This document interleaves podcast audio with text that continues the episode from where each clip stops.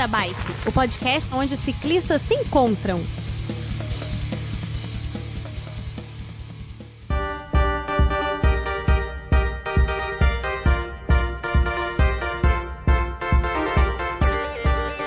E aí, queridos pedaleiros e pedaleiras, é, de novo, mais um Beco da Bike. Eu sou o Werther, de Vila Velha Espírito Santo. E nesse episódio de hoje vamos falar aí de um assunto que vem tomando há, há bastante tempo no, no, nas mensagens diretas, no nosso grupo do Telegram. É, e o pessoal vem querendo já falar sobre isso há algum tempo. É, eu vou, eu, nós vamos falar daqui a pouquinho sobre o que é esse assunto quando eu apresentar o nosso convidado. Para esse episódio de hoje, lá de São Paulo, a gente tem o Pena. Oh, uhul! Não, não era isso que eu falo. O que, que eu falo agora? Agora você não falou mais nada. Eu roubei tudo os seus. Você roubou todos, eu tenho que inventar um novo, cara. Chupa Felipe. O meu vai ser Chupa Felipe, então. Editor, edita aí, Chupa Felipe. Bom, o outro da equipe do Beco que tá com a gente é o Felipe. Freia disco é vida. ah, Ô, tá piada já começou, já começou. Chupa, Felipe. Chupa, Felipe. Não, chupa, Phil! Tudo bem, Phil, nosso convidado? Fala aí, Phil. É de São Paulo também. O, o, mestre dos magos da, da da, das bikes fixas, o Phil Steffen. E aí, gente, tudo bem? Eu gostaria de introduzir este episódio do Beco com uma homenagem singela ao nosso participante aqui, o Pena, com uma estrofe muito característica para esta cara maravilhosa que ele está aparecendo aqui no Skype comigo, que é Olá, prazer, a noite é nossa. Cara, você tá fazendo escola com o Eloy, né? Só pode. Não tem outra palavra aí. Mas... É, tá fazendo, não. Fizeram, né? É, literalmente, fizemos juntos. Já senti. Vamos lá. É... Quem é você? O porquê que você tá aqui? Não, mas qual e mais é o importante. episódio? Você não falou nem qual é o episódio. Não vou falar, ele vai falar agora, quando ele diz. Não, quando mas ele falar antes, por que, que ele tá aqui. O cara, olha só, o cara, o cara tá Ah. ouvindo, o cara tá ouvindo. Até agora Tá. já deu cinco minutos de E não cast, sabe. Ele não sabe o que é. Não Aí ele- vai saber ele- também não. Não vai saber também não. Vai saber daqui a pouco. Phil, fala aí você. Quem é você? Por que, que você tá aqui? E explica qual é a tua bicicleta e o que, que você faz com ela. Aí os ouvintes vão entender qual é a parada do episódio de hoje. É, vão entender que é sobre o fio, é biografia do fio, é isso que eles vão entender. Não, não quero isso não. Tá doido? Mas espera aí, eh, a gente pode falar o que, que eu faço com a bicicleta aqui, assim? Não vai ter bip nem nada? Não. não, pode, pode falar, pode falar. Muito bem, eu sou o Phil, sou um pedaleiro, como diz o Werther aqui de São Paulo. Tenho. Deixa eu ver quantas bicicletas que eu tenho. Eu estou com três bicicletas. Eu tô com uma BTT, que é a minha temporária. A minha Road, que tá toda fodida na garagem, porque me atropelaram e até agora não recebi o dinheiro do conserto. E também tenho a principal, que será é, comentada aqui no, no cast, que é a minha fixa. Aê! Ah, então é um episódio sobre bicicletas fixas. Sobre fixa. Ah, satisfeito, pena. Agora estou satisfeito, Berto. O ouvinte que saiu não tá satisfeito, porque ele já abandonou o cast. Não tem problema não, que ele viu a, a, a capa da arte da vitrine e já sabe do que, que é o episódio. Toma, chupa a pena. 62 ouvintes, bora. É, os nossos 62. Vamos ver se a gente consegue pelo menos juntar até 70, né? Quando os ouvintes do Fio aí souberem que ele participou aqui, talvez a gente consiga aumentar mais alguma coisinha. Ixi. então ferrou. Então vocês vão ter negativo. Ai, ai. Fio, fala aí, descreve a tua fixa e o que, que você faz com ela. Vamos lá, minha fixa eu montei, deixa eu ver há quanto tempo? Há uns seis anos atrás, é, de uma frustração que eu tinha com a minha BTT, que era que eu gastava muito dinheiro com ela por conta de uso diário, né? O próprio desgaste, tem que trocar é, catraca, corrente, é, freio, que, na, que era V-brake, não é o caro que é esse, a merda desse freio a disco, mas a gente já chega lá. e, e aí eu fui pesquisando tudo mais e comecei a, entrar nessa cultura que é a das bikes fixas, ou fixed gear, ou fixie, ou track bike, e por conta disso eu acabei montando essa bicicleta e como vocês podem ver, eu tenho ela há seis anos.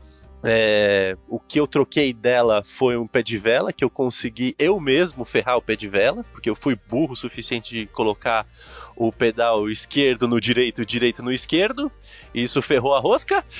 Mas, é, e claro, e uma pastilha de freio uma vez ou outra, né? Que eu uso freio na frente, mas acho que mais pra frente a gente comenta sobre isso. Vamos, vamos falar mais pra frente. Maravilha, então tá bom. O papo tá bom, introduzimos aí o nosso convidado, né? E bora pedalar então. Toca a vinheta aí, TV. Beco da Bike. Coloque água na sua garrafinha, afivele seu capacete e bora pedalar.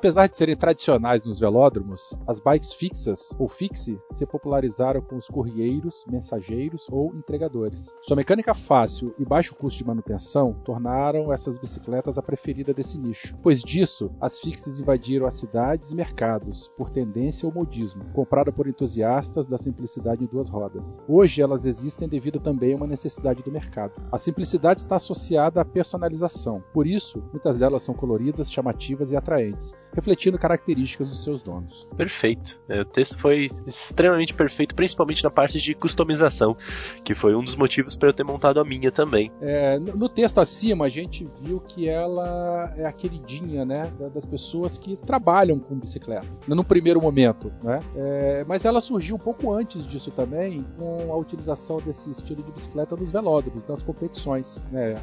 Eu imagino, posso estar errado, mas é, competições de velódromo, uh, não tem vento, né, em ambiente fechado, então os, os, os, competidores eles têm que fazer a maior velocidade possível, né, no, no, ou é, fazer a maior quantidade de voltas no, no tempo pré-determinado, existem modalidades aí, mas as bicicletas elas não precisam ter marcha, né? Elas podem, elas têm que ser a mais rápido possível, pegar a maior velocidade final é, é, que for possível. Então só aquelas bikes de coroão grandão, é, catraquinho pinhão pequenininho. Então, será que a partir daí que começou a surgir essa modalidade dos velódromos elas ganharam as ruas? Isso é uma impressão minha, né? Mas e aí? Não, eu só ia comentar que as bicicletas é, fixas, ou fixed gear, ou fixe, como falou o texto, elas existem muito antes da de pinhão, é, de pinhão, ó, de roda livre, né? Exatamente o que eu ia falar é a bicicleta mais simples, né? Então, em termos de, de história, ela veio primeiro, as outras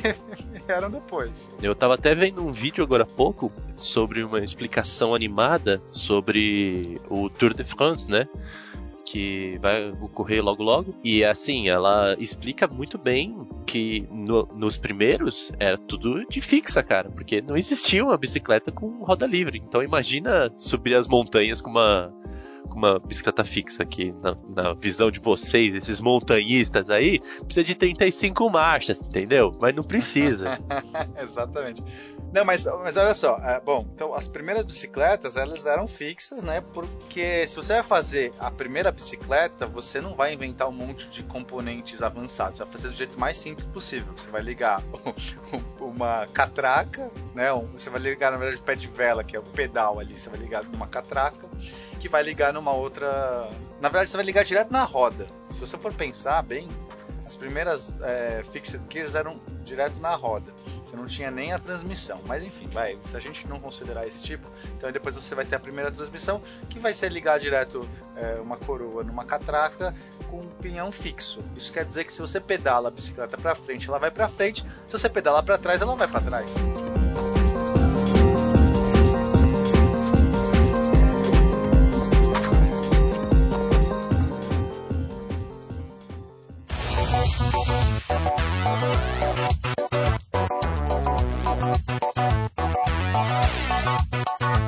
Então vamos lá, a gente tem a single speed, contra pedal e as fixas propriamente dito. Single speed. Single speed é o lado flip, é aquele que você consegue pedalar e parar de pedalar quando você quiser, descer na banguela. Fica girando o pé de vela, solta o pé de vela, a bicicleta continua andando com o pé de vela solto. Então, galera, uma bicicleta normal de hoje em dia, quando você para de pedalar a bicicleta, é, o que acontece? Ela continua andando para frente. Né? Se você está numa velocidade, você para o pedal, você não tem nada, nada demais acontece. A bicicleta continua caminhando tranquilamente, o pedal paradinho.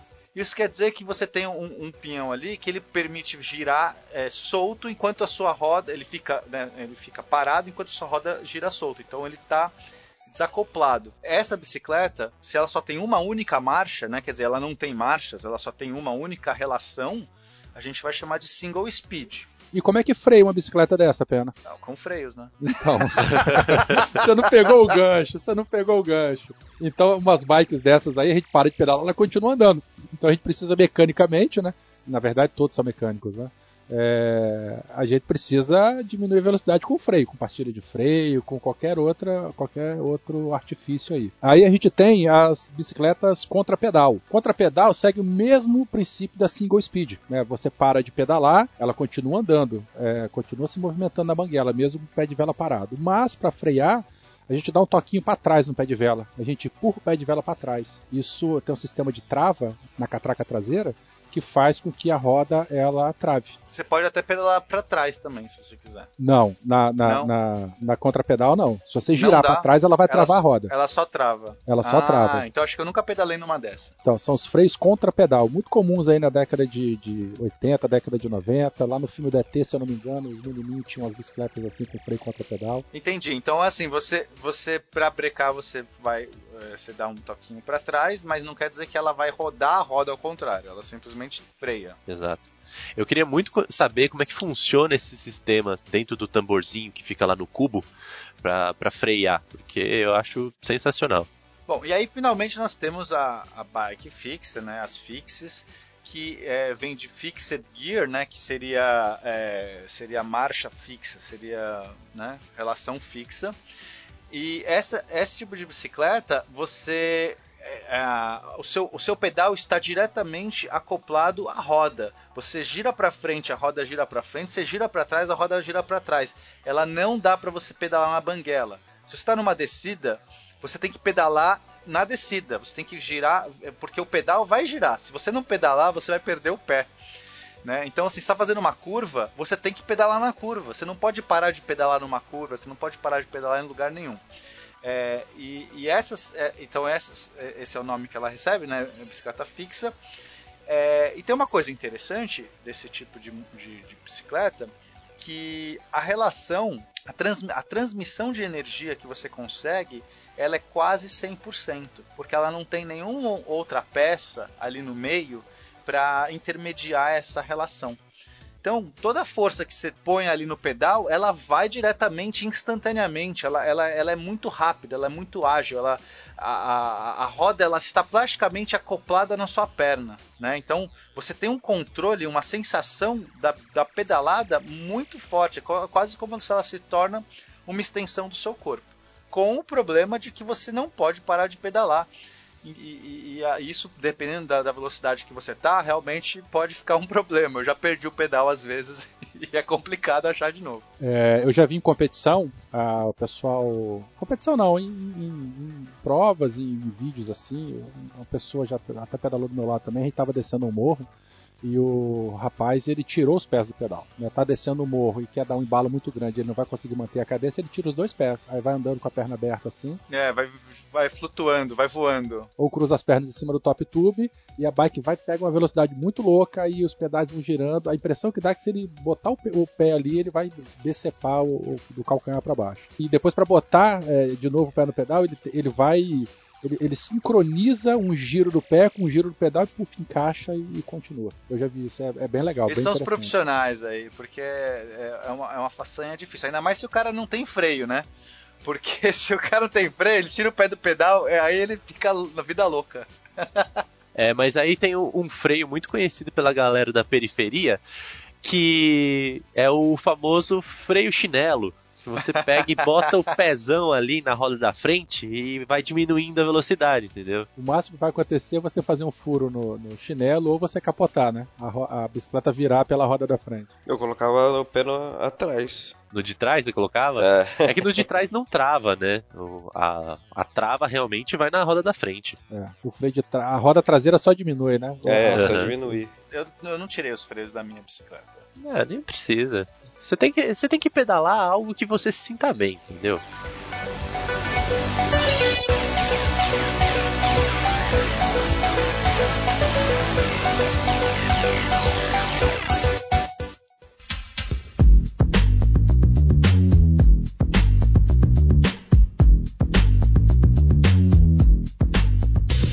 Não, mas ó, já vamos pegar esse gancho, então vamos falar da cultura da bike fixa. Porque mais do que uma bicicleta, a, a bike fixa se tornou uma cultura, se tornou um meio de expressão, um meio de você interagir tanto com a bicicleta como com a cidade. Tanto é que ela é muito mais usada na, na, no, no, na, nas cidades, né?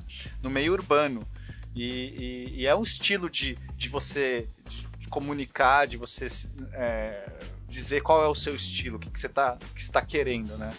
E o que, que você acha disso, viu? Então, é, vamos começar pelos conceitos básicos, que é o, o que todos nós, do, de todos os meios, temos, que é o preconceito. Então, o preconceito já começa com o próprio nome. Fixe, nos Estados Unidos, é um termo pejorativo para bicicleta fixa. Então, quando você quer se, se retratar para sua bicicleta como uma coisa poderosa, você chama ela de fixed gear ou track bike. Agora, se você quer falar que a sua bike é um lixinho, aí você joga o termo fixe, entendeu? E, isso eu aprendi essa semana também, tá? Eu vou colocar o link aqui do. mas, mas isso tá mudando, né? Porque as pessoas vão aceitando, é, elas, né, com o tempo, elas acabam aceitando esses termos e ele deixa de ser pejorativo também. Isso é legal, né? Então hoje em dia, eh, quem, quer dizer, pelo menos as pessoas que eu conheço que usam bike fix, elas não têm problema de falar fixe, tipo, filho até um termo, termo legalzinho, é mais, assim, fofinho. É mais fácil, né? É mais é. fácil. Mas então, e a cultura, cara, como o próprio Verto falou aí no começo, nasceu com os entregadores, né, de, de bicicleta, que usavam as, bikes fixas justamente pelo mesmo motivo que eu montei a minha, que é para ser algo econômico, que você não vai precisar ter dor de cabeça com manutenção, não vai precisar ficar se preocupando com trocar a relação a cada mil quilômetros, aí trocar o lado da corrente, essas coisas. É tudo uma coisa simples para você usar no seu dia a dia, no seu, na sua movimentação diária. E por conta da resposta que o pedal te dá, ela foi, ela foi e é muito utilizada hoje em dia na cidade, porque uma arrancada, por exemplo, uma, uma fixa te dá uma vantagem muito maior do que uma de roda livre. E ela também tem uma distância entre eixos menor, deixa ela mais, mais ágil para andar no trânsito, passar entre os carros, desviar de alguma coisa, né? Ah, às vezes nem tanto, viu, Felipe? Às vezes nem tanto. Depende muito da geometria da, da bicicleta. É, mas no geral, o geral ela, ela é mais assim. É, por, ter, por ter menos é, componentes, né? Ela não tem nada. No geral, quem gosta de bike fixa usa bicicleta pelada, que a gente diz. É, então ela tem uma. Primeiro, ela é muito leve. Você consegue uma leveza que você não vai conseguir nas outras. Só se você ficar jogando um monte de catraca, um monte de coroa, um monte de coisa ali, é, é, trocador. Isso tudo vai aumentando o peso da bike. É, então ela vai ter essa leveza. Se é uma bike que você carrega na mão, você, você pode sair correndo, de repente desce, pega ela na mão, passa no negócio, já põe na, na, pista de novo, já desce. Quer dizer, ela tem um monte de vantagens, principalmente para o meio urbano. Você precisa dessa agilidade. Um entregador que está ali tem que entregar o negócio, sobe, aí pega uma, uma escada no meio, aí depois ele tem que. E no, no geral, nos meios urbanos, nas cidades, você não tem tanta subida, né? Tanta ladeira. É, tirando São Paulo, que é um caso de exceção aí. Obrigado, já ia falar isso. aqui em São Paulo, aqui é vida louca, a gente tem que meu, subir, subir ladeira absurda. A brigadeiro tem que subir pedalando. Mas enfim, tirando, tirando é, é, é, esses casos, no geral, nas cidades a gente tem menos declives. E, e, essas bikes, por serem muito leves, menos, menos componentes, elas te dão uma vantagem que é o que você precisa. Você não precisa de muita marcha nesse meio urbano. Você vai ter que passar no meio dos carros, você vai ter que passar numa viela. Sabe, não adianta, você não vai conseguir desenvolver todo aquele negócio. Então, você tem uma bicicleta leve, você arranca mais rápido, você breca mais rápido, você consegue se enfiar em qualquer lugar. Mas deixa eu fazer uma pergunta aqui de orelha mesmo. É, eu não entendo nada do assunto. Vocês falaram de ah, você arranca fácil e tal, não sei o que lá. Mas as, as bicicletas fixas, ela tem um único é, é, coroa na frente e um único pinhão atrás. Então, é, estudar a relação mais adequada é interessante, né? É, o que o pessoal normalmente faz é, é colocar essas relações que porque elas dão mais velocidade final, não é isso? Coroas maiores na frente e peão menores atrás. É, então, aí a gente entra na, na questão da customização, né, Werther? É, cada bicicleta, a gente já sabe que tem um tamanho de quadro diferente, tem uma mesa diferente, né, que é aquele avanço onde a gente coloca o guidão, é, tem um, o próprio guidão mesmo, tem diferentes tipos, né? Então, a, a coroa e o pinhão, que é a, a parte de trás, são muito específicas para o tipo de pedal do, do dono daquela bicicleta. Então, tem gente que prefere realmente pedalar muito mais, tipo o, como o, o Sonic, por exemplo, né? É, e tem gente que já prefere ter um, um, uma, um pé de vela com uma coroa gigantesca na frente e um negocinho pequenininho atrás. Não sei como eles sobem as ladeiras de São Paulo, mas tudo bem, né? É, então, você tem que escolher. É exatamente isso que o Fio falou. Você vai falar, ok, eu quero uma bicicleta que eu consiga subir uma ladeira e arrancar mais. ter uma arrancada rápida, mas menos velocidade final ou eu vou ter aquela bicicleta que eu vou demorar para ganhar velocidade, eu não vou subir ladeiras muito íngremes, mas eu vou desenvolver uma velocidade alta. E, e eu, pelo menos a maioria das fixas que eu vejo é bem assim, uma, é uma, um meio termo, porque você quer ter uma bicicleta que você consiga usar em todo lugar, né? Então eu não, eu não consigo dar é, na minha, na minha bike, chega, chega lá uns 30 km por hora, já fica difícil de eu passar, de eu, de, eu, de eu, pedalar mais rápido do que isso. Então você precisaria de uma relação melhor, caso você queira pedalar mais do que dentro. Só que aí eu não vou subir a ladeira que eu preciso para ir para o trabalho. Né? Eu, a ladeira que eu tenho que subir para ir para o trabalho já é assim eu fico de pé na bicicleta, pedalando que nem um condenado, ela vai devagarzinho e vai subindo. Então, assim, se eu, se eu, mudar um pouco essa relação, já não subo mais a ladeira. É, então.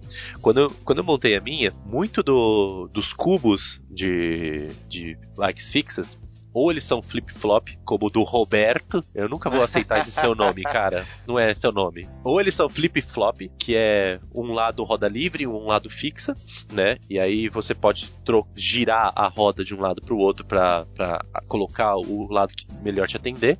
Ou os dois lados são fixos que é o que eu fiz com a minha. E aí você coloca dois, duas, é, dois pinhões de tamanho diferente.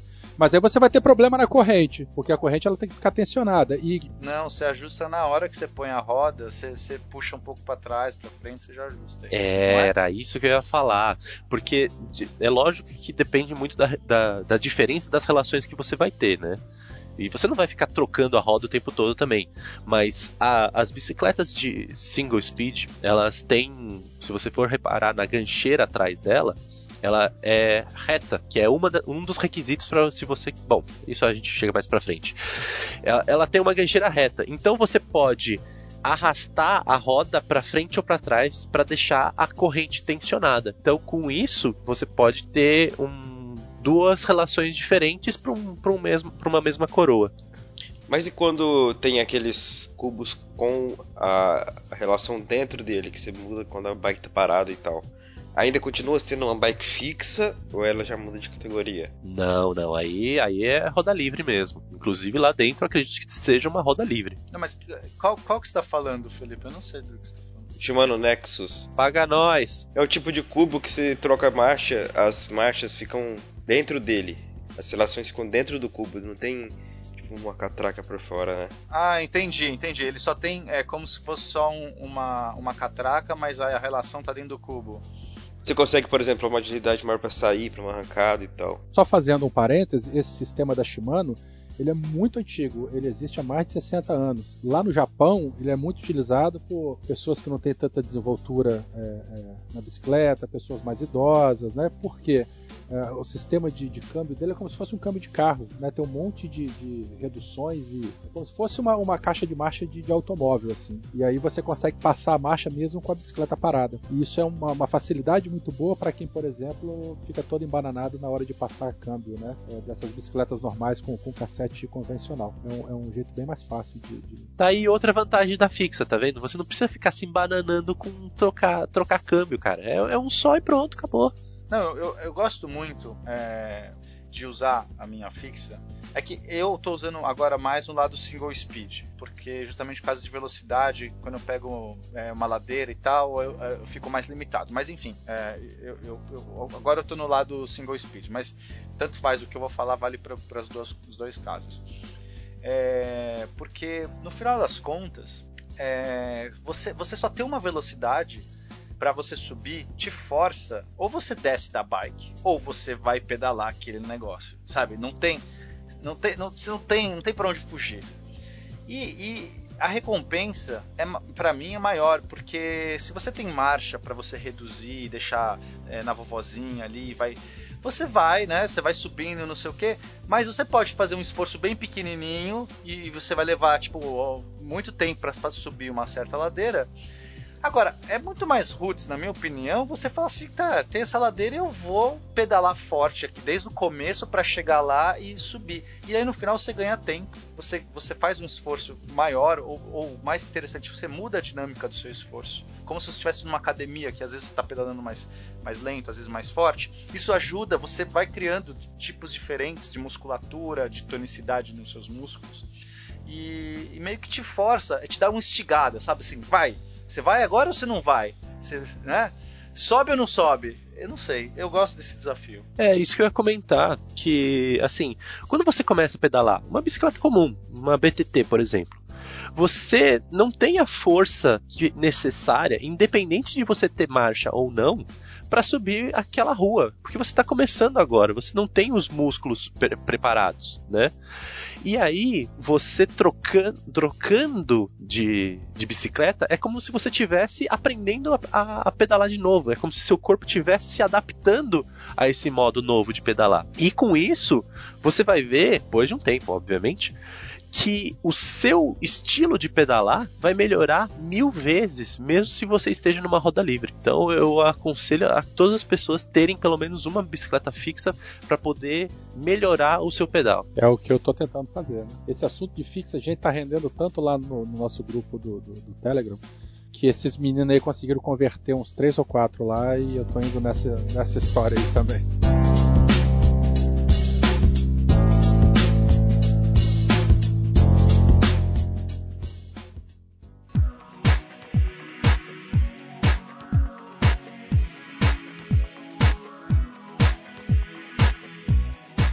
Tocando o assunto, né? Falando em melhorar desempenho e, e, todo mundo deveria ter e tal. Eu quero voltar um assunto atrás e depois a gente continua falando sobre realmente componentes e, e mais características. A gente começou a comentar agora há pouco, que passou muito brevemente, nós falamos de gancheira, corrente, né? pinhão e, e, e, cubo, a gente já falou aí do pinhão fixo e tal, não sei o que lá. Pinhão ele pode ser rosqueado, ele pode ser parafusado, são detalhes aí que quem tiver interessado consegue se aprimorar um pouquinho mais. Mas esse, vamos falar um pouquinho desses dois componentes que geram bastante discussão. Corrente, corrente fina, corrente grossa, corrente esticada, qual a necessidade de se manter uma corrente esticada e a famigerada gancheira das bicicletas fixas, que é, elas são bem características. O que, que acontece muito aqui no Brasil? A gente tem um déficit muito grande com o mercado de fixa, né? A gente, todo mundo, você pode ver, Verta, quando, quando você mandou, começou a perguntar lá sobre as coisas e tudo mais, a gente não tinha muitas opções é, de fabricantes nacionais ou, ou mesmo internacionais mesmo, porque não é uma coisa que eles, que eles optam por trazer aqui para o Brasil. Então, o que acontece muito é pegar bicicletas antigas ou até mesmo novas e adaptar para uma bicicleta fixa. Ou seja, começa a, a, a apelar a bicicleta para ficar mais adaptada para fixa. E para isso, tem um requisito básico no quadro que para a gente saber se a gente pode transformar aquela bicicleta numa fixa, que é ter a gancheira. O que, que é a gancheira? É aquele ponto onde a gente coloca a roda traseira na bicicleta. Ela precisa estar numa posição horizontal ou semi-horizontal. Ou seja, por quê? Porque se ela tiver numa posição comum das bikes BTTs, de hoje em dia, que não tem aquele espacinho pra gente poder puxar. Você encaixa num, num vale, a, a, a, você põe a roda num vale e ela fica naquele, naquela posição, ela não, não vai nem para frente nem para trás. Exatamente. Com isso, a gente não tem a possibilidade de puxar mais a roda. Pra, com, conforme você vai pedalando, a corrente ela vai esticando, né? Porque você vai forçando ela. Isso acontece até mesmo na, na, nas É, BTTs com qualquer bicicleta comuns. isso aí acontece. Exatamente. E é por isso que a gente precisa constantemente ficar trocando de, de, de corrente. Não nas fixas, tá? Constantemente não. Olha aí, ó, tá começando a, já, ó, olha só, o, o cara quando chega com preconceito. Não nas As fixas, tá? PTTs Só- aí, elas, elas ficam tensionadas também por conta do sistema lá de câmbio. Mas, obviamente, né, a gente, acordo com o, o seu, a- o seu uso da corrente, realmente os elos se dilatam um pouquinho e precisa trocar. Isso acontece nas fixas também, mas acontece de uma forma diferente. Você consegue é, atrasar essa troca de, de corrente, porque conforme você vai pedalando, você vai sentindo que a corrente ela vai ficando mais folgada, né? E aí com isso, o que, que você faz? Você simplesmente pega e, vamos dizer assim, puxa a roda um pouco mais para trás para ela tensionar a corrente e ficar esticadinha. O que seria impossível de fazer se pegar, se a gente utilizasse um quadro de, de bicicleta normal, né, em que a gancheira ela é virada para baixo. O máximo que vai acontecer é a roda descer e não ir para trás e não esticar a corrente. E, e detalhe que nas fixas, no geral, a força que você acaba fazendo na corrente é muito maior, né? Porque ela não tem nenhum elemento ali para dar uma amaciada.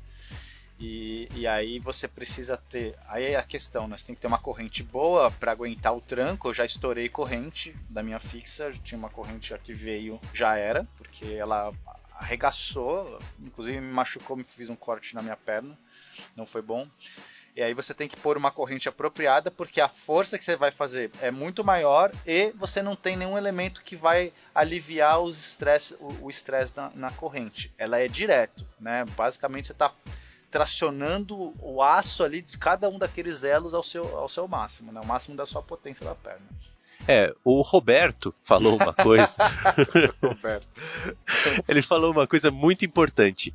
A fixa, ela é simples, mas cada pecinha dela precisa ser excelente, porque senão você corre o risco de acontecer o que aconteceu.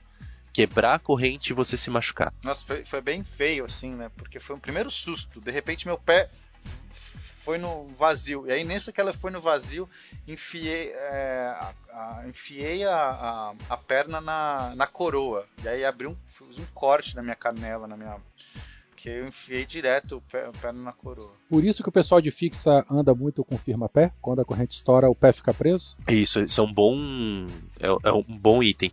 O firma-pé, na realidade, é justamente para segurar o, o Não pé no escapar pedal. tão fácil, né? Porque se- às vezes você tá na velocidade, qualquer coisinha você já perdeu o pedal.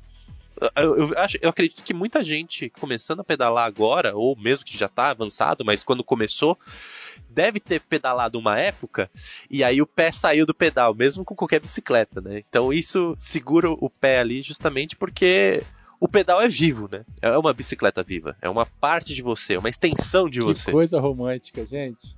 Mas tem, tem toda essa conotação que, que as bicicletas fixas têm, que eu acho legal. Eu gosto do estilo, até gravei agora o meu giro do beco e eu falo um pouco disso. Eu gosto de uma bicicleta, cara, que ela não tem muita firula, não tem nada.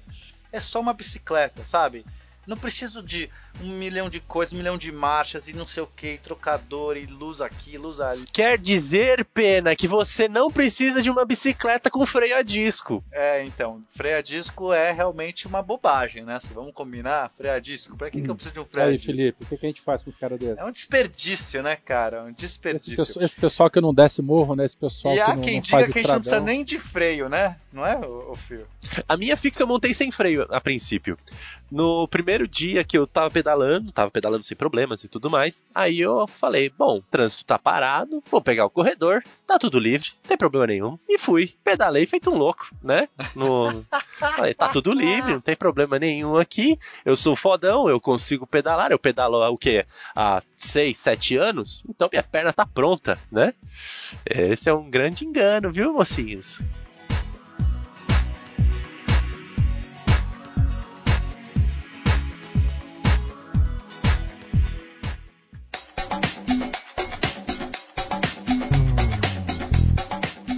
Primeiro explicar para o público que não sabe.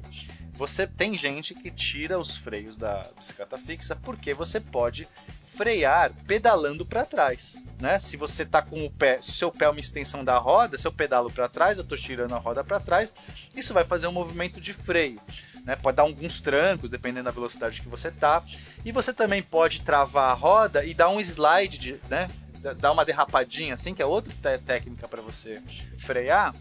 E é, é, sabe, é como se você tivesse assim num patins que a pessoa vai de lado assim, daquela derrapadinha e freia. Você pode fazer isso também na sua bicicleta fixa. Você faz isso, Pena? Não, não faço porque eu tô no lado single speed agora. Eu não, eu não tô mais no, não consigo mais fazer essas, essas manobras. Eu estava treinando. Eu, eu queria muito fazer, eu, é, mas aí é aquela coisa. Eu gosto mais de desenvolver velocidade do que fazer firula. Então eu preferi mudar. E você, o Fio, você faz essas doideiras assim de derrapagem traseira e tal? Cara, isso é uma coisa que vem naturalmente, viu? É, conforme você vai pedalando, você vai vendo que às vezes travar a roda traseira é, é a melhor opção mesmo. Então, logo que você trava, justamente por conta do movimento que você está tendo, a tendência já é a roda de trás dar derrapada para o lado. E com isso dá aquela segurada gostosa, né? O, esse movimento é o chamado de skid. E não precisa dar uma leve inclinadinha assim, você não precisa jogar um pouco o peso para frente para poder. Isso é que, é? que eu ia falar a maneira mais fácil para você dar skid e não ferrar o seu pneu é você dar uma jogar um pouquinho o seu corpo para frente como se você fosse começar uma subida, sabe? Quando você vai escalar e travar a roda de trás. Com isso, o seu peso vai estar todo projetado para frente, então a roda traseira não vai ter todo aquele atrito no chão. E isso também vai fazer ela, ela demorar mais para frear, porque às vezes a ideia não é você frear, é você só dar aquela derrapadinha enquanto você chega. Né? Você vai tipo tsh, não é isso? É, e aí entra, entra aquilo que a gente estava falando, é o controle da bicicleta, é o, é o conhecimento do seu corpo com a bicicleta, é uma extensão do seu corpo com a bicicleta. É, isso é muito legal. Isso Já é que vocês estão falando legal. de corpo agora, nós só estamos preocupados com a bicicleta. Como é que fica o joelho do cabra numa dessas? Porque é, você trava, né, cara? Você tá numa velocidade aí que você dá uma travada, como é que fica a mecânica aí em cima das articulações aí, cara? Da perna, do tornozelo, e aí? Então, isso é uma, uma questão que Peraí, é segura muito... aí, segura aí, Fio. Eu tô dando aqui um skidzinho aqui, ó. Acabamos de chegar onde? Chegamos no beco, vamos tomar um negócio aqui? pega os recadinhos e a gente já volta. Mas já essa galera nem pedala direito, já quer parar.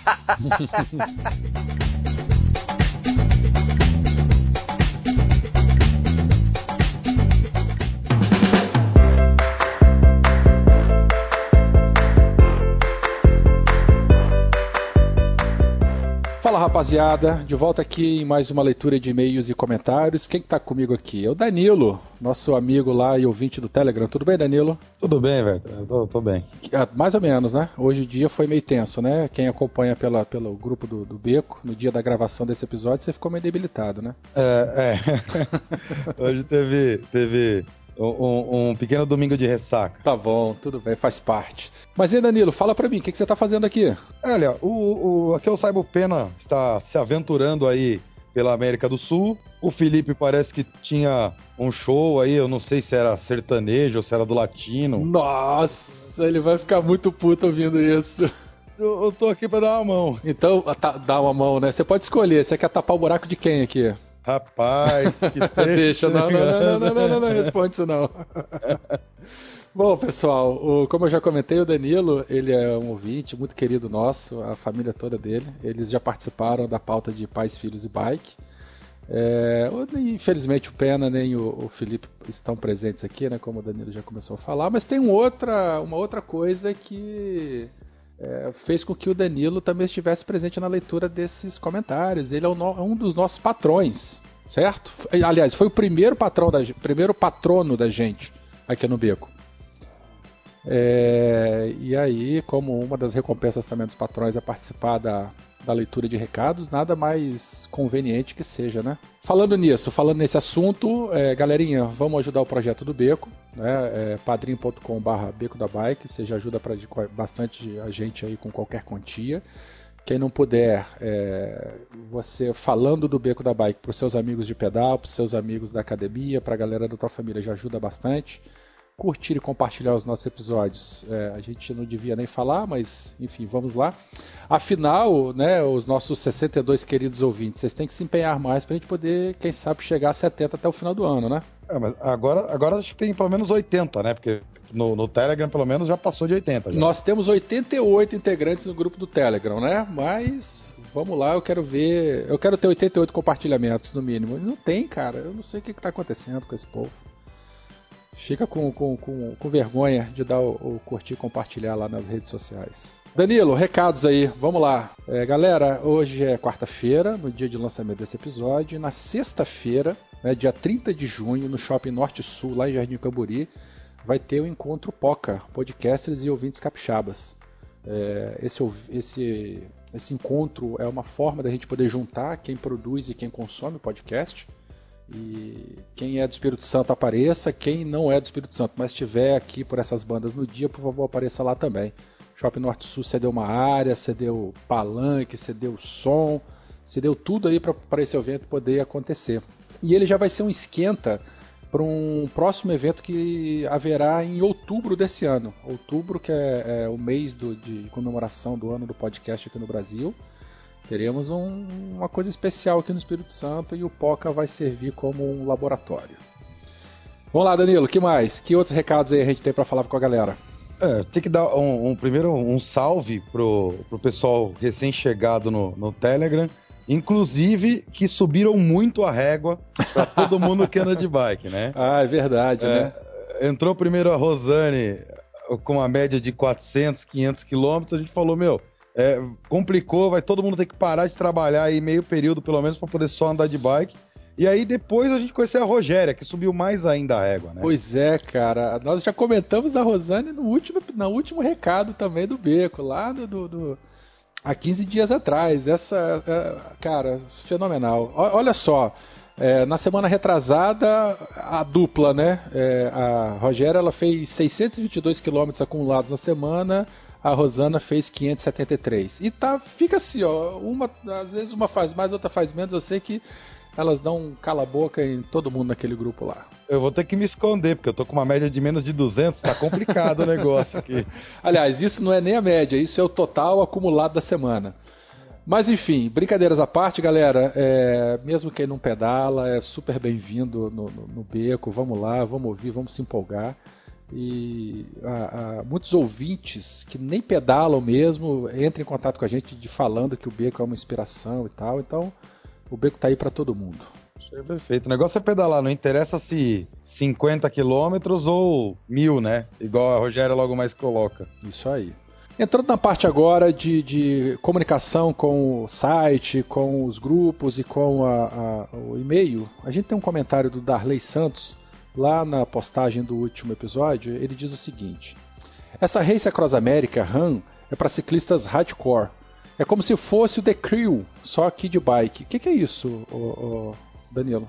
Então, The Crew é um jogo de console onde é carro, né? Tem uma corrida de, se não me engano, da costa oeste à costa leste é, nos Estados Unidos. Ah, daí que é a referência então que ele falou, né? Sim, tem cenários fantásticos, é, os gráficos perfeitos, é, é, é muito legal. Bom, que bom que você estava aqui para me explicar, porque eu nunca ia saber na, na minha vida o que, que é isso. Daí ele continua falando o seguinte: curtir escutar que ela proporciona para quem nela se aventura uma experiência completa de ciclismo. What? BBB? Só se for Big Brother Biking. É, o, o, Michel falou bastante isso, né? É, se você quer experimentar tudo o que um ciclista pode ter em corrida de aventura, é, todas essas emoções que você pode é, esperar na vida, é só participar de uma Race Across America. Falando nisso, no dia de gravação desse episódio, os primeiros é, é, ciclistas da categoria solo, na verdade, alguns ciclistas da categoria solo já começaram a chegar ontem, antes de ontem. Né? Nós, a gente grava esse episódio no domingo. Lá pela quinta-feira a galera já começou a chegar, então a corrida ela já está acabando. E essa, essa, essa, nesse ano, eu não sei se foi a primeira vez ou não, mas tem uns ciclistas, é, uns ciclistas cadeirantes também, cara, fazendo a, a travessia. Bem legal mesmo. O pessoal está acompanhando com bastante orgulho aí, com bastante atenção. É, o Jefferson Guimarães ficou sensacional e o Michel tem muito conte conteúdo e histórias para contar. Putz, que experiência fabulosa participar de uma prova como essa no Zéu. Concordo totalmente sobre a questão dos ídolos e fazer com que os outros venham. É, a gente falou isso, né, também, é, é, desde criança, né, se a gente tem aquela referência no esporte, na vida, né, a gente quer imitar a pessoa e acaba seguindo por bons caminhos aí, bem legal. É, uma, é uma tá chegando uma geração de, de... E, engraçado com uma geração, né, mas o Michel tem coisa da década de 90, né, é, e a gente só fica sabendo agora. Não tinha é, vitrine para ele, né? É, quem sabe agora também com esse podcast dele, né, o Endorfina, exclusivamente pro, pro triatlon, que é a área dele aí. É, não, não, que não existia, né, mas é, a gente já ouvia falar de triatlo e tal, mas realmente eu não sei como é que se é uma publicação muito de nicho, né, muito focada, o público-alvo são, são muito mais os atletas que estão participando, mas assim, por mim eu ouvia falar e tal, mas não, não ficava sabendo de muitos mais detalhes, não. não eu também. E saber que tinha um brasileiro só ouvindo o podcast, porque nunca imaginei.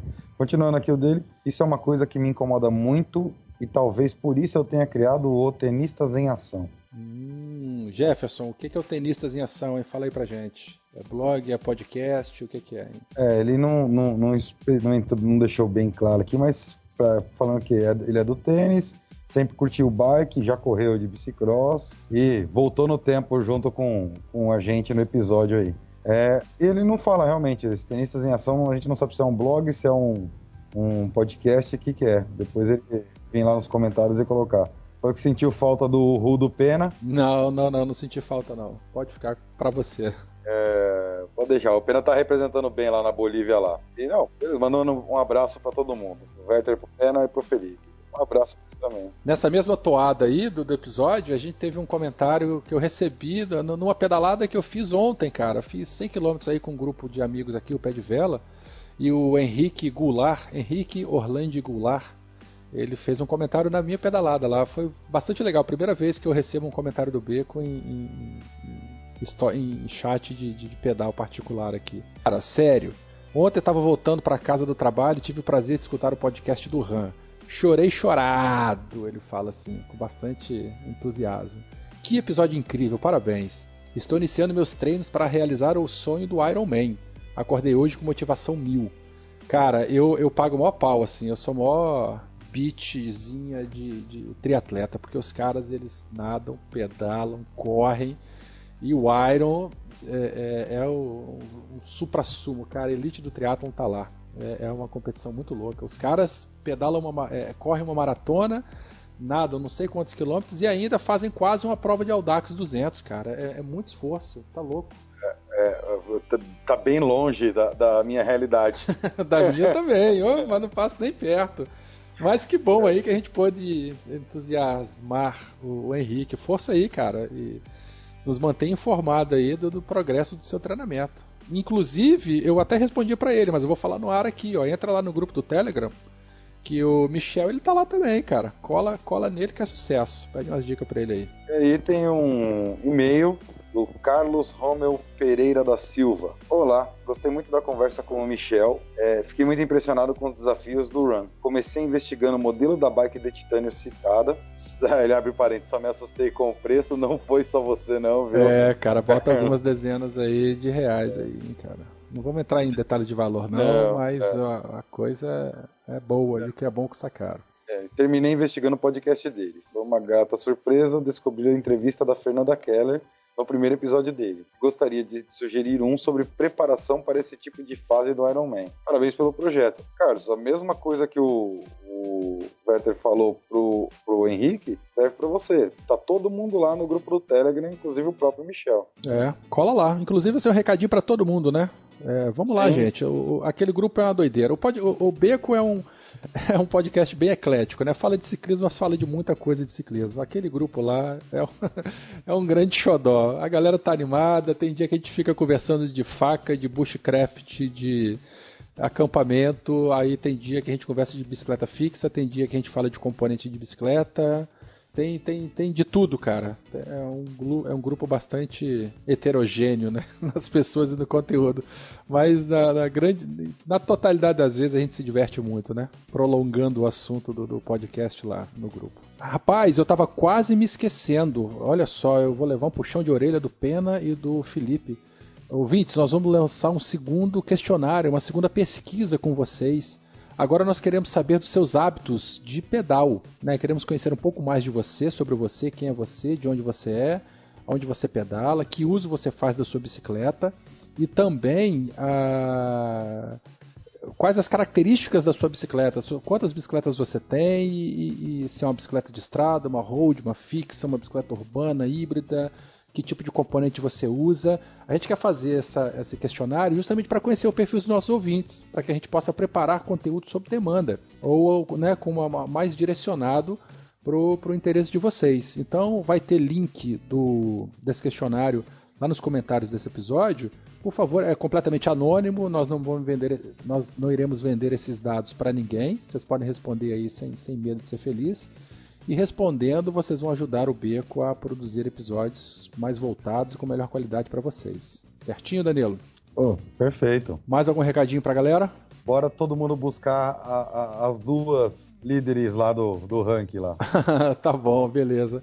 Então tá bom, gente. Danilo, brigadão, um grande abraço, um beijo na Lígia, um beijo na filhota e vamos continuar com o episódio.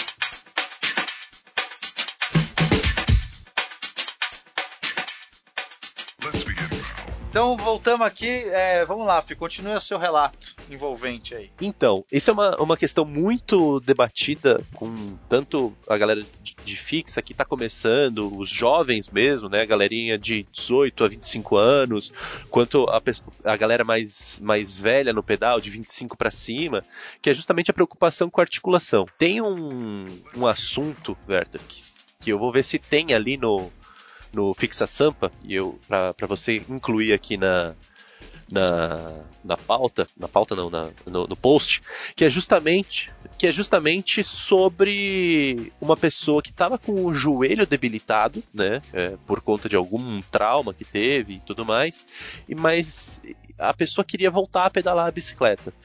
Então ela ficou com medo de usar a, a bicicleta fixa, justamente por conta desse impacto, entre aspas, né, da, nas articulações do joelho. Porém, o fisioterapeuta dela deu uma solução, que é justamente pedalar uma fixa. E aí, e aí com isso, ela conseguiu retornar a, com o joelho dela do, da forma que estava. Eu não sei se voltou 100%, obviamente, mas ela conseguiu é, pedalar normal. Então, eu não sei te dizer se realmente é pior pro joelho, se é melhor pro joelho, ou se dá na mesma, entendeu? Eu realmente fico sem, sem saber te dizer. A minha sensação, tá? E, e eu não sou especialista nem médico na área, mas a minha sensação, olhando do ponto de vista mecânico, é, a bicicleta é um esporte que não dá impacto no geral no joelho, porque você é, tá sempre com o pé no pedal, né? E é um movimento circular. Aí quando você faz, como na fixa você vai precar e você vai fazer uma pressão, é, isso vai dar algum, algum, alguma carga no seu joelho, mas é diferente de você, por exemplo, saltar e cair no chão. Que aí você tava com a pé, o pé no ar e o pé vai, vai encostar, vai ter um tranco no chão e vai transmitir para o seu joelho. Por você já estar em contato com o pedal, eu acredito que o impacto é, vai ser menor. Você não vai ter, sabe, o tranco do pé batendo no pedal. O pé, o pé já está no pedal o tempo todo. Então vai ser simplesmente uma carga que vai, que vai é, aumentar no seu joelho. E isso pode, então, né, por isso que eu já acho que isso não, não causa tanto problema quando se, se essa mesma pessoa estivesse correndo, saltando, e pode gerar o, o efeito contrário, que você vai é, fortalecendo né, o quadríceps, fortalecendo a musculatura e com isso você vai, na verdade, poupando o joelho. Acho que talvez entre nesse caso, como talvez pedalar uma fixa pode acabar ajudando a você resolver um problema de uma junta, um ligamento do joelho que está frouxo. Além de deixar as pernas bem torneadas, né? Eu não ia falar isso, né? Mas.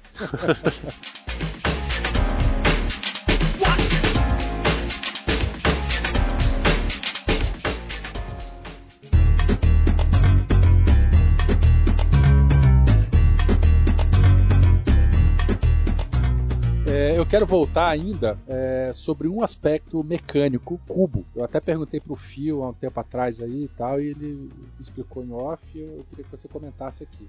É, que eu me repare, eu, eu, acabei reparando, né? Eu tô juntando, pesquisando para poder montar uma para mim também. Aí eu perguntei o seguinte: é, por que, que não existe cubo com blocagem nas bicicletas fixas? Porque elas são as, as, rodas são presas na, na, com, com, porca e parafuso mesmo. E a blocagem é, é, é, é, uma, é um equipamento, né? Uma peça muito comum nas outras bicicletas aí hoje em dia, né? Explica o que é blocagem para quem não sabe, Berto. Blocagem é, aquele, é aquela borboletinha que a gente é, passa por dentro do cubo e que a gente trava para poder prender a, a, roda no quadro da bicicleta. Não explicou nada. Quem não sabe o que é cubo, borboletinha, perdeu. Basicamente é um sistema que você, com a, a mão, sem precisar de nenhuma ferramenta, você vai, abre o um negocinho, tira a roda, fecha o negocinho, põe a roda. É, é uma, alavan é uma alavanquinha na roda de trás para você tirar ela mais fácil. Tá. Mas por que que então, nas bicicletas fixas, a gente não, não tem cubos com blocagem? Por que que tem que ser aquele sistema bruto mesmo de porca e arruela e chave de boca para poder prender é, a roda. É, é, bem simples. Lembra quando a gente comentou que a gente precisa tensionar mais a corrente, justamente para ela ficar bem esticadinha? Por quê? Porque a, a força que é feita na, na corrente é muito alta e aquela blocagem não vai fazer a pressão suficiente para segurar a roda no lugar e ela vai puxar para frente, entendeu? Já a rosquinha, não. Ela vai fazer a força que for necessária para manter a roda naquele lugar. Então o, o fixeiro tem que andar sempre com uma chave. Chave 15. Para apertar. Aí todo, aí Felipe, aí todo peso que economiza na bicicleta simplista e personalizada. Gasta na chave. Caraca, que chave é essa que você tá usando, Werther? É o que? De chumbo essa chave aí que você tá usando, cara? Vocês usam, usam chave inglesa, porra? Eu tenho essa chave no, no meu. no meu. É, Barend, cara. Já contei para vocês, ó. Só desrosquei ali o Barend, já tenho todas as chaves que eu preciso ali, ó. Você é uma 15. potência, cara. Você é, é uma isso, potência. cara, é lindo. Ah, eu sou seu fã. Eu também sou seu fã, Latino.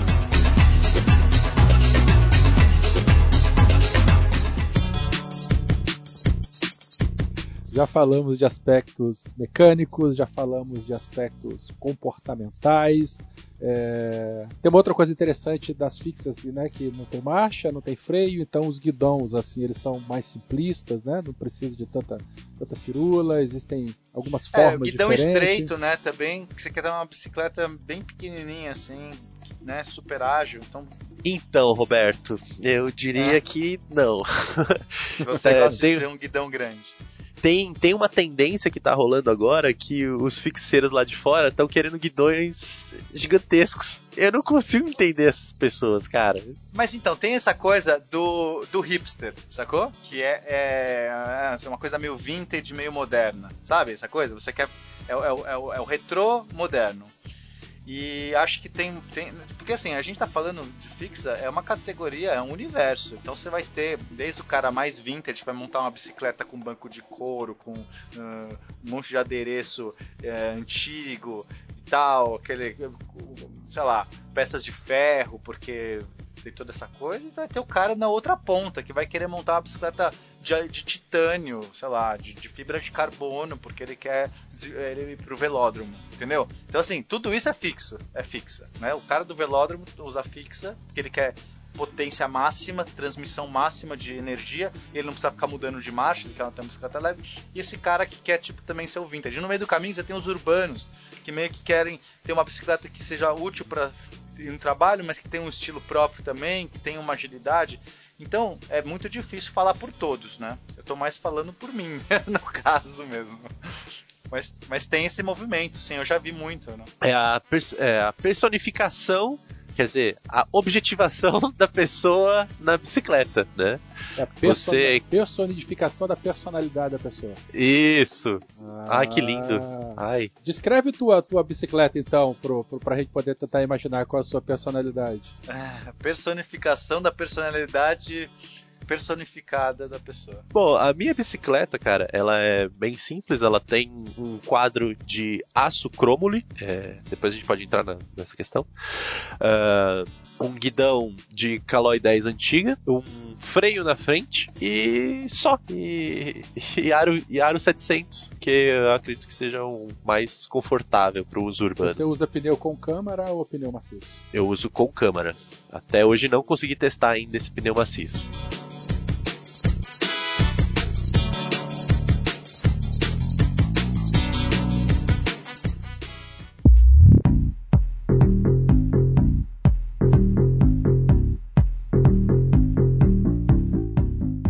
Falar dessas modalidades aí, porque até agora a gente tá falando só de urbano, urbano, urbano, rua e, e agilidade. Mas tem essas outras modalidades também, né? De, de, de que, em que se utiliza a, a, a, bike fixa. O bike polo, que é o jogo, é um jogo de polo, né? Assim como tem o polo a cavalo, tem o polo com bicicleta. É. Então, no, no caso da bike polo, é, você precisa comandar a sua bicicleta para frente e para trás, né? Porque você vai ter que é, imagina, você tá numa quadra, né, num, num, campo, sei lá. É um campo ou quadra que joga bike polo? Tá mais pra quadra, cara. Pelo tamanho, é quadra. É, uma, acho que uma quadra.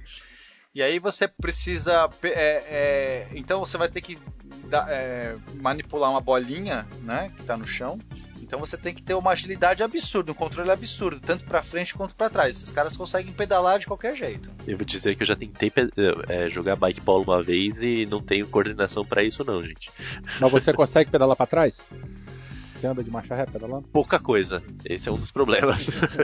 então a gente nunca vai ver você fazendo aquelas adereços bonitões assim, pé na bicicleta, girando, fazendo essas coisas todas assim que a gente vê em filme de freestyle. Cara, uma coisa, as únicas coisas que eu realmente consigo fazer que vocês enxergam como feirula, eu enxergo como alguma coisa normal no, no ciclismo urbano, é o skid, que a gente já comentou aqui, e o track stand. O que, que é o track stand? É aquele movimento de você ficar parado com a bicicleta sem colocar o pé no chão. Isso é muito legal. Isso eu sinto falta no meu single speed agora. Porque a coisa mais chata que tem, bom, eu, eu uso né, o meu selinho alto para você poder ter uma a, a eficiência na pedalada. Então, ou seja, eu não alcanço o pé no chão tranquilo. Tem que ficar na pontinha do pé com a bicicleta meio inclinada para você alcançar o chão. E é um saco. Você, a coisa mais chata é você tá no farol ali e eu fico, fico pedalando que nem um louco para não pôr o pé no chão, porque é, é ruim pôr o pé no chão. É, então, na fixa, quando está no modo fixo, você não precisa, pode ficar paradinho assim, só meio que é, pesando o pedal para frente e para trás, e aí você se equilibra. Você pode ficar quanto tempo você quiser. Mas o track stand dá para você fazer em outras bicicletas também. Ah, mas eu não, eu, eu não sei fazer. É, só apertar o freio da frente e ficar meio que equilibrando, indo para frente, para trás. Mas é mais difícil. Eu não sei, eu não consigo fazer track stand na minha single speed, por exemplo. Não, eu consigo ter um tempo bom. Assim, você fala assim, pô, tem que parar ali, sei lá, você consegue ficar um tempinho ali dando uma equilibradinha, indo um pouquinho para frente e tal. Mas não um tempo indefinido, né? Não às vezes o tempo de você esperar um farol inteiro. O segredo é procurar as ondulações do asfalto encaixa, aí encaixa sua roda na frente ali na ondulaçãozinha, dá aquele totozinho e volta, dá aquele totozinho e volta. Muito bom. Então a gente tem o bike polo, tem o track stand, tem o skid, né? é, isso, isso faz... não são modalidades, são na verdade. Mas o pessoal faz é... competição de, de skid e tem prova de, de bike polo. Tem competição, mas, mas são competições no geral é, mais ligado a, a, ao meio. É, são mais underground, né? Uma coisa underground, exatamente. É, é mais a galera ali que, que, gosta da modalidade fica se desafiando. Né? É uma brincadeira que ficou virando sério. Claro que tem gente que treina para isso, assim como você tem campeonato de skate, né? mas você entende? Nasceu do underground, nasceu da, galera ali da, rua que estava usando aquilo. Falar em galera da rua, eu, eu vi que tem uma tal de uma. Bom, é também a modalidade aí dessa cultura underground aí, que são os loucos aí que fazem corrida no trânsito, né? Uma coisa bonita. Tem checkpoint. Uhum, o famoso Alley Cat. É, eles querem, estão competindo para ver quem morre antes, na minha opinião. E tem aqui no Brasil isso também? Ou é só coisa tem, de Nova York? Tem, tem, tem bastante, inclusive. Sério? Bastante mesmo? Por que a gente nunca ouviu falar no Jornal Nacional que um morreu, o caminhão passou por cima? morrem vários ciclistas por dia e você não ouve falar de nenhum deles, Roberto. É, casos à parte, quando há algo bem mais brutal, né? Mas esse pessoal, é, por incrível que pareça, eles são muito mais sãos do que muita gente, porque. Cuidado que você vai defender aí. A galera, é isso, aposte corrida no trânsito, sem freio, com uma fixa, e você vai ser um, muito mais prudente do que qualquer outro. Cuidado com essa frase. É, e sem capacete também, em alguns casos, né? Sem capacete, sem capacete, óbvio, porque se é por capacete, pô, você não tá no estilo. Mas assim, vamos lá. É, o que acontece muito eh, com essa galera, justamente por não ter freio, elas são mais prudentes quanto ao controle da bicicleta. Então muita gente se, eh, se prende com o freio, ah, com o freio eu estou seguro e tudo mais, e acaba fazendo barbaridades que a galera de fixa evita fazer, entendeu? Eu falo isso por experiência própria e de pessoas próximas de mim. Óbvio, temos o, os malucos que vão fazer coisas que não são, devem ser feitas.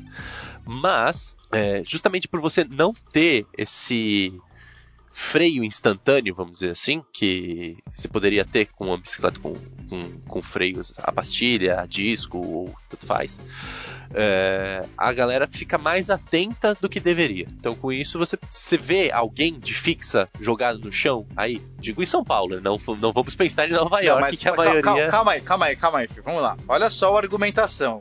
Vamos tirar os freios dos carros, ou vamos pôr um freio tosco nos carros, porque o motorista vai ficar prudente já que ele não tem freio. É mais ou menos isso que tá me falando, entendeu? Vai ter o cara prudente, vai ter o cara que vai falar assim: nossa, estou com um negócio que não tem muito controle, vou tomar cuidado. Mas, vai, mas isso não quer dizer, isso não é a.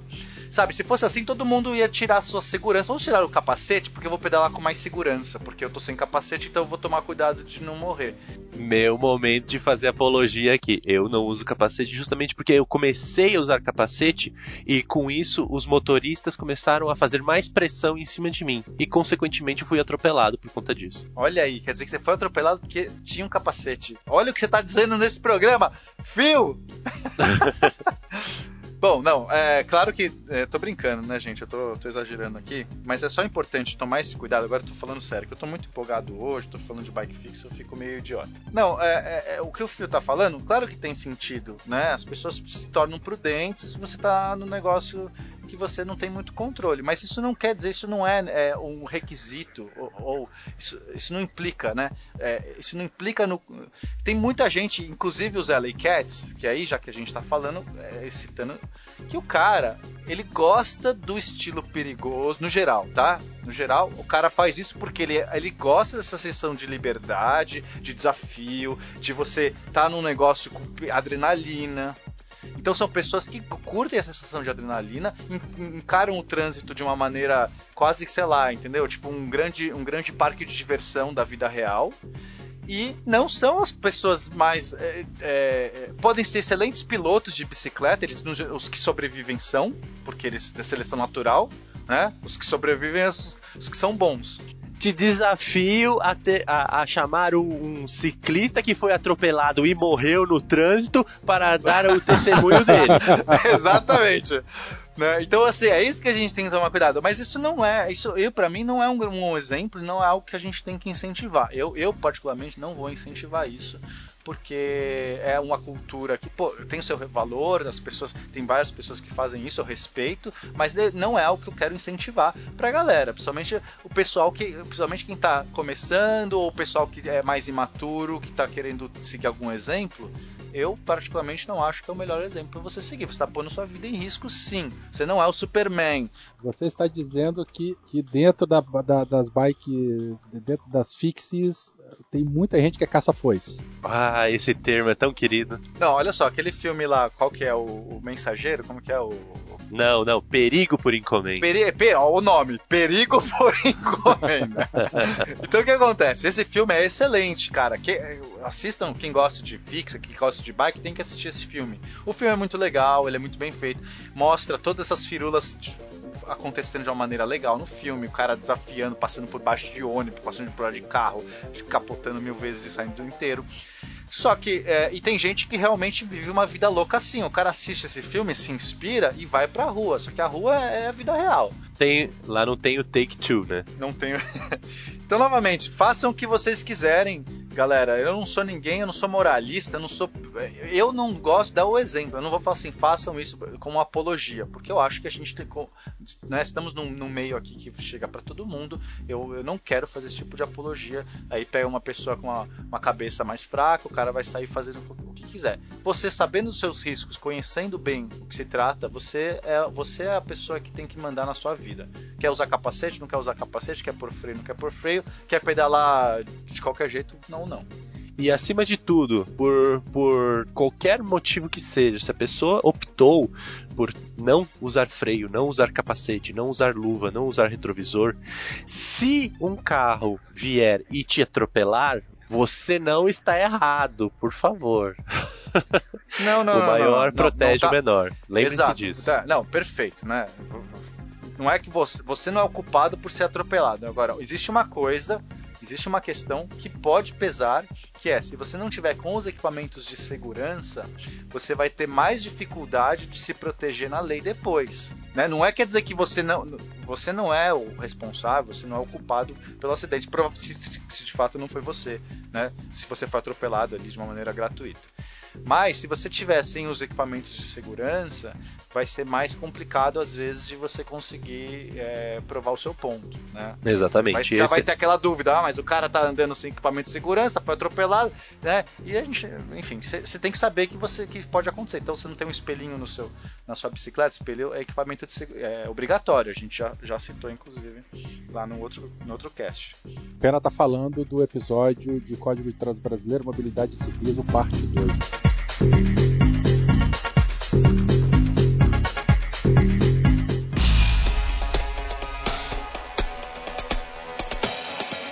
Então, gente, olha só. Ô, Pena, você tem uma bicicleta fixa que você comprou aí é, é, no passado com quadro de ferro.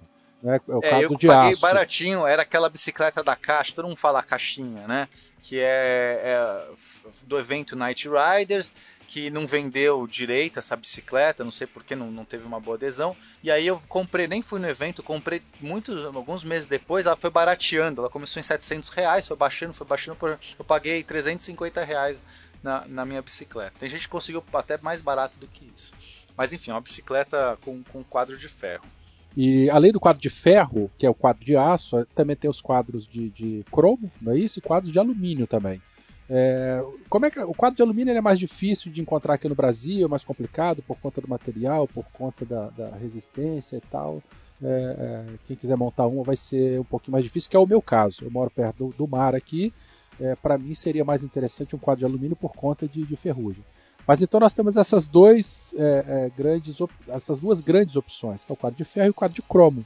Tem alguma diferença, tem alguma peculiaridade ou par particularidade de cada uma desses dois aí que vale a pena comentar? Tem outras opções também de quadro, né? Dependendo do, do estilo que você pedala. Você pode ter quadros de, de fibra de carbono também. Mas a fibra de carbono é mais para quem vai fazer velódromo, né? E quem tá, é, Porque são também é fixa. muito caras, que sim, que também são fixas, mas eu acho que não é a, a realidade da maioria dos nossos ouvintes. Beleza, pensando na- nesse perfil mais Porra, urbano. subestimando os ouvintes. Não, tomara que tenha desses ouvintes aí que eles gostem muito do beco. e- tomara que eles apoiem nosso padrinho. Eu vou criar uma categoria, é quadro de, de fibra de carbono, Werther. Me ajuda a criar essa, essa categoria. Vamos, é, vamos tipo, criar. Vamos mil criar. reais por mês. Pô, o cara tem o quadro de fibra de carbono.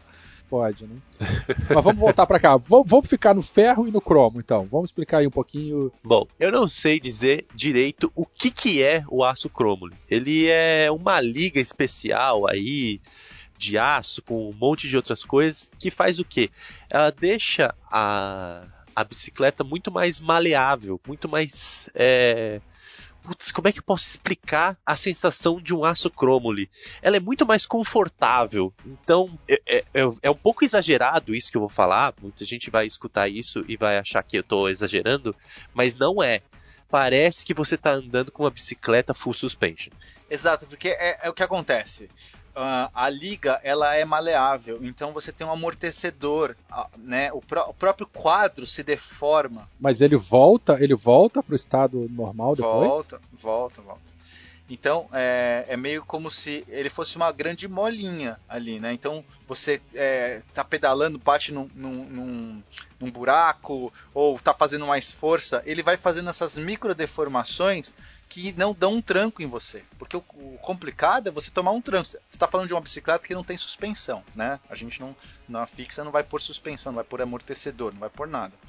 Então, se o quadro for um quadro muito rígido, tipo um quadro de alumínio, você vai sentir tudo no seu corpo. Você vai sair todo quebrado de uma pedalada mais dura. A não ser que você esteja pedalando num velódromo, num lugar liso né? Então, o quadro de ferro, que é o da minha, ele, o ferro ele é maleável. Então ele já tem esse jogo, né? Por isso que é, é melhor um quadro de ferro para uma fixa no geral do que um quadro de alumínio. Mas se você pode ir para essa liga, por exemplo, que é a que, é a, que o do Fio usa, que eu nunca pedalei nessa liga, mas dizem que é incrível, não é, Fio? Você pode falar melhor. Olha, é impressionante. Eu antes pedalava com uma MTT, né, como eu falei, e ela era de suspensão na frente e de alumínio. Assim que eu comecei a pedalar fixa, eu não quero mais saber de suspensão para a cidade, pelo menos.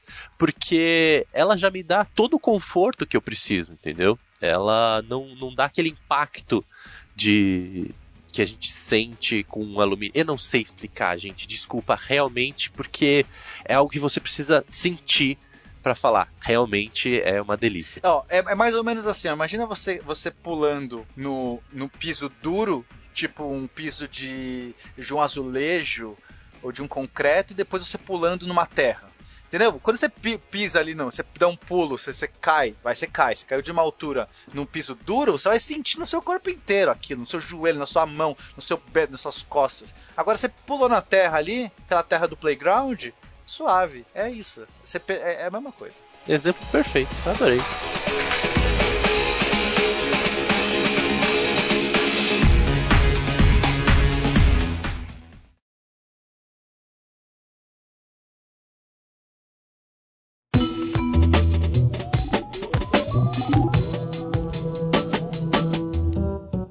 Bom, é, pra gente finalizar, uh, antes da gente ir pra vovozinha, custos de uma bicicleta fixa. É melhor comprar uma pronta ou é melhor montar? E o que, que a gente pode falar um pouco de quanto custa essa brincadeira toda? Não, eu gosto de montar. Você, você tá no ramo da fixa, uma, existe uma tendência grande que você foi para isso porque você quer a customização, porque você quer fazer a bicicleta do jeito que você quer.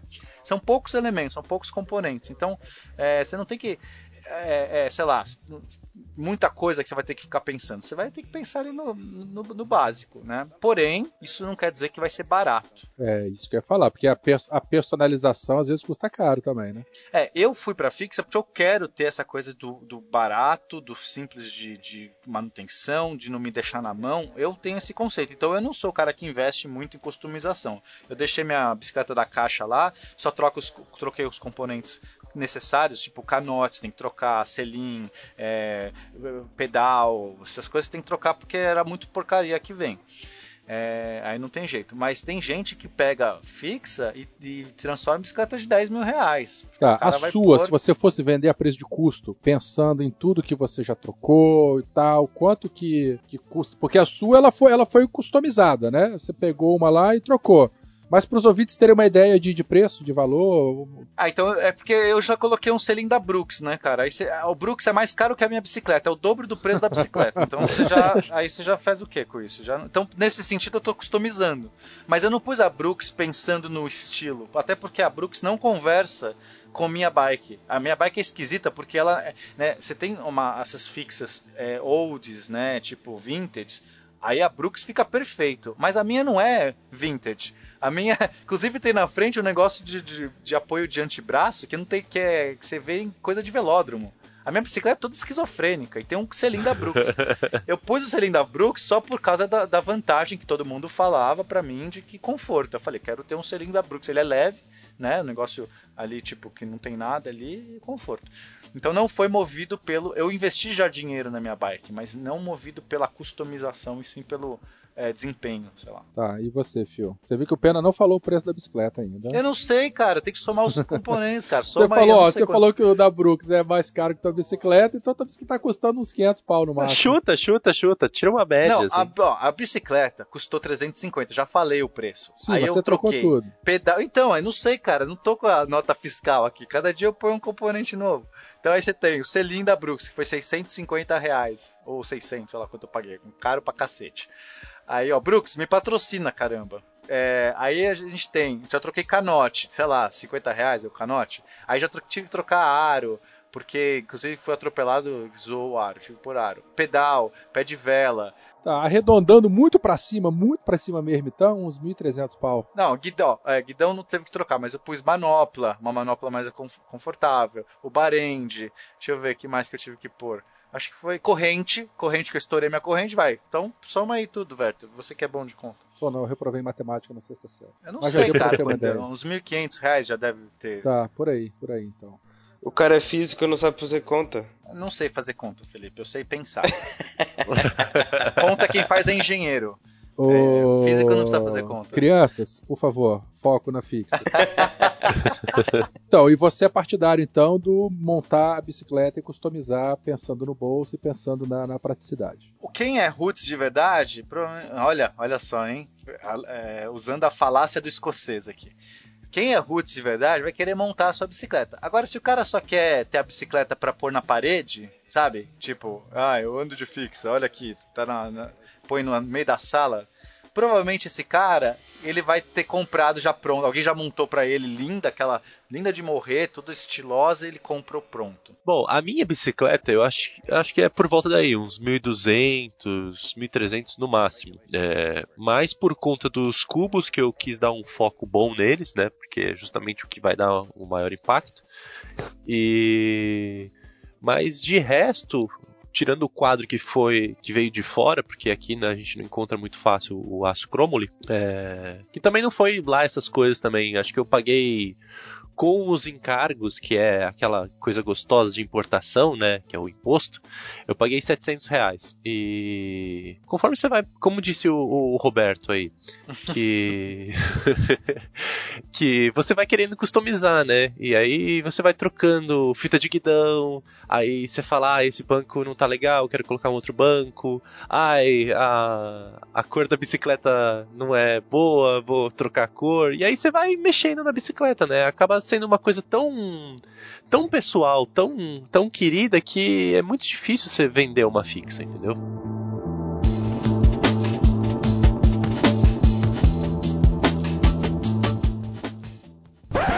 Ai, esses meninos, esses meninos ficam atacando em mim.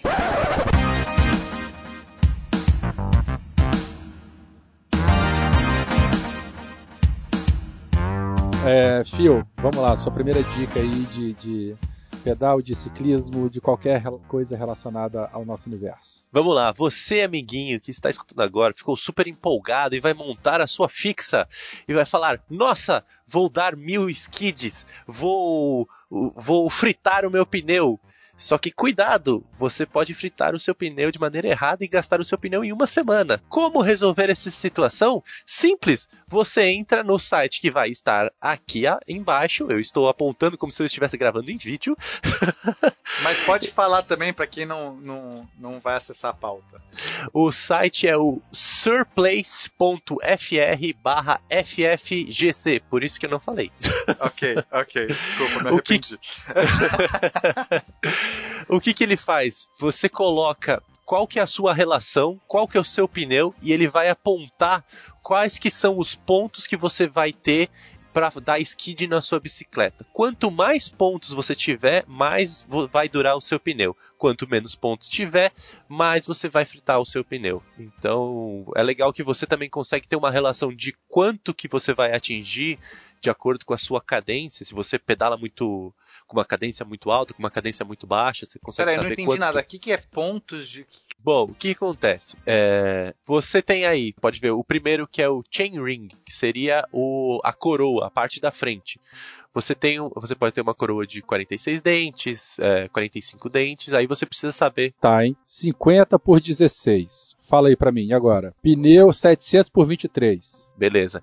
Então você pode ver aí que você tem 8 pontos de skid, tá vendo?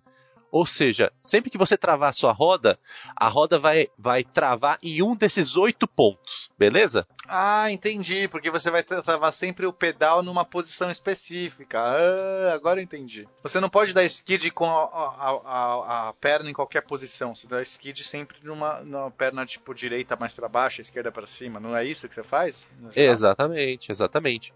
Porque justamente por conta dessa relação, a roda vai girar de acordo com o seu pedal. E como você geralmente trava o seu pedal no mesmo lugar, a roda vai travar. Vai gastar mais naquele lugar. Então, Werther, você já vai estourar o seu pneu logo. Não, Oito porque eu não sou só. louco no trânsito igual a vocês. Eu não vou ficar fazendo isso. Ah, você vai querer fazer, Werther. eu te Claro que não. Claro que você vai querer fazer. Você não vai montar uma fixa pra não dar um skidzinho. Isso vai salvar muito seus pneus, viu, amiguinhos? Então você escolhe um que tenha muitos pontos. Olha lá, que legal. Felipe, Hoje eu vou dar a dica de um equipamento essencial para a sua bicicleta, que são os freios a disco. Se você ainda não usou um freio a Ah. disco, coloque. Mas por favor, coloque um freio a disco hidráulico. por quê? Ou seja, gaste. Gaste dois mil reais na porra de um freio. O freio a disco hidráulico você compra um legal aí por 400 reais, cara, e vai te ajudar vai frear demais. bem, né? o- o É, Felipe? e vai deixar sua bicicleta muito mais bonita, muito mais segura.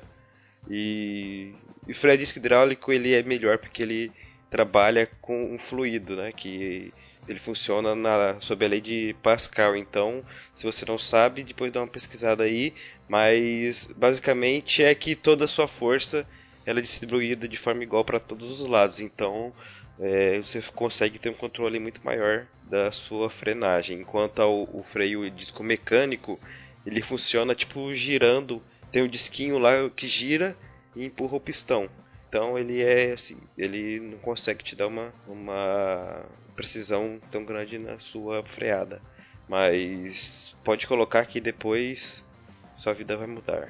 Pra melhor, é claro. Eu faço um desafio aqui que eu com a minha fixa freio melhor com- do que essa galera com freio a disco hidráulico aí. Puta merda, o desafio lançado, hein? Então vamos fazer. O dia que, eu estiver em São Paulo com a minha freio hidráulico, a gente vai fazer esse desafio. aí. A gente vai descer uma ladeira. Cara, pra você pôr um freio hidráulico, você tá tando, pondo tanto peso e tanto dinheiro numa bicicleta, cara, que é, não se paga isso. Você não precisa. Você vai fazer o quê? Você- você- qual é o uso que você precisa de um freio desse? Frear. Ah, frear, claro, porque eu não consigo frear. Pena, Ai, pena, ai, ai. pena. Quanto que Ah. você pagou na sua bicicleta mesmo? Quanto logo você comprou? 350 reais. Nossa senhora, tá bom então. Desculpa Ai, aí. ouvintes, É, ouvintes. me- é me- meio freio. crianças, crianças. Quanto você pagou no seu crianças, Brooks? É dois freios hidráulicos. Três Meninos, meninos, vai todo mundo ficar de castigo. Ouvintes, isso tudo é por conta de uma piada interna do mimimi do fio que não gosta de freio a disco, mas quem quiser Não, saber também mais não gosto sobre. de freio a disco. Ah, mais um é também que eu não que eu não na discussão sabia. porque eu não entro no grupo. Tá Só bom. por Isso é uma piada interna do grupo do Telegram. Então quem ficou curioso entra lá e implica com o fio que não gosta de freio a disco. Mas pena, e você? A minha dica, eu falei, eu falei um pouco, é, que tem na minha bicicleta, é o apoio de antebraço. Eu não sei o nome, eu chamo de Superman isso. Qual que é o nome disso? Tem um nome. É clipe de guidão, o pessoal usa muito em triatlon. É, contra-relógio. Clipe de guidão, sei lá. É um negócio que você se debruça por cima da bicicleta pra frente, você apoia os antebraços, deixa meio que ele juntinhos assim, é, e, e você consegue ficar numa posição muito aerodinâmica, né? Você deixa o corpo inteiro fica quase, né, como uma, uma gota assim na frente. E você pedala de uma maneira confortável. Eu adoro pedalar assim. O, você consegue colocar o, o joelho quase raspando na- no seu abdômen, sei lá, dá uma potência muito grande na pedalada.